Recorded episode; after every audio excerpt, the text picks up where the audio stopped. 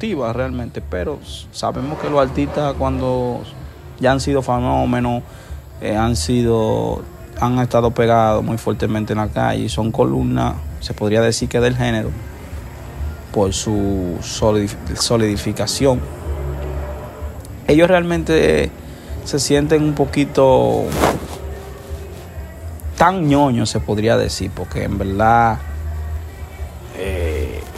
eh, fue una crítica constructiva lo que le dijo a los foques, que no veía la necesidad de que él estuviera haciendo ese tipo de cosas, porque un tipo que es rapero, un tipo que nunca hubiese incurrido en, ese tipo de actitudes, tener que hacer ese tipo de cosas realmente no se vio algo, eh, ¿cómo se podría decir? Educado, no se vio algo ético como artista. Aparte de que también se le critica mucho la ropa a él, porque un artista que realmente ya